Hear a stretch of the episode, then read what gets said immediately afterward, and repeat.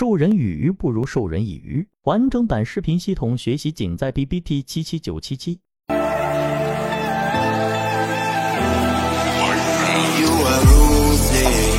什么叫做中枢扩张、中枢延伸？那这里面我们把核心的关键点提出来。第一，这两个大中枢和小中枢一旦形成，虽然说中枢没有相交，但是当小中枢的最高点已经刺破了大中枢的这一个上方的时候，实际上这就是一个中枢扩张。你明白中枢扩张的含义在于什么地方吗？就是举例子，你再看一个日线级别的中枢分析，那么当它一旦出现上述我说的这种情况，就意味着它已经从日线级别扩展到了更大的级别，例如说周线或者月线级别。在这一点上呢，就说明这样的一个中日线中枢的分析，你就不需要再去不断的拆解每一个小的中枢了，因为这样会让你的整个分析进入到一个很复杂而且绕不出来的一个怪圈当中。那我要做什么事情呢？第一，首先这就是一个中枢震荡的一个区域，明白第一点，中枢震荡，也就是说以前面那个大的这个中枢作为一个中枢的中轴。大部分的筹码都集中在这个区域，就有这样的一个判定就 OK 了。这是第一。第二，在判断的过程当中，切记不要只看每一笔每一个中枢而已，这是很多人经常犯的一个错误。截图问到我们圈子的时候，就直接只截一个这个 K 线的笔，但是却忽略了两个核心因素。第一，就下方的 MACD 的量能到底是递增呢，还是衰减的？这一点很重要，也就是说，在整个中枢过程当中，每一次下跌到底是量能在增加的这个过程，还是下跌动能是在减少的过程，这些是必须要看的。第二个，忽略了筹码，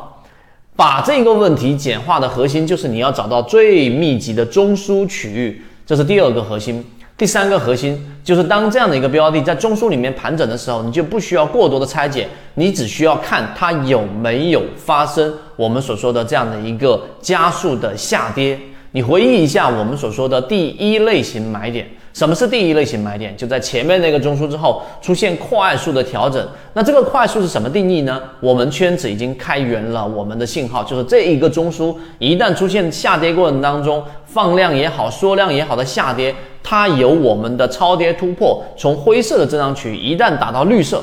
或者打到蓝色，你就可以把它定义为我们所说的这种超跌的这个过程出现了。那么这种情况之下，再用缠论去判断第一类型买点。第一类型买点的判断相对比较难一些啊，因为它这个过程当中会走出下跌盘整下跌，对吧？有可能会走出这样的一个呃下跌中继，因此才会有走势中完美。这是第一个用超跌突破这个信号去判断我们到底在哪个位置找第一类型买点，而后去找第二类型买点。大家知道这一个核心就是你不需要去把每一个中枢都去拆解。而是要把刚才我所说的，第一，这个 MACD 量能是增加的、叠加的，还是在衰竭的？第二就是筹码，这两个搞明白。第三，你要搞明白这一个过程当中，我找到这个中枢，我去做这样的一个分解，最终的目的，我是要找到筹码最密集的区域，然后看它是否有出现超跌，有，那么这样的标的出现第一、第二类型买点，没有这样的，只是一个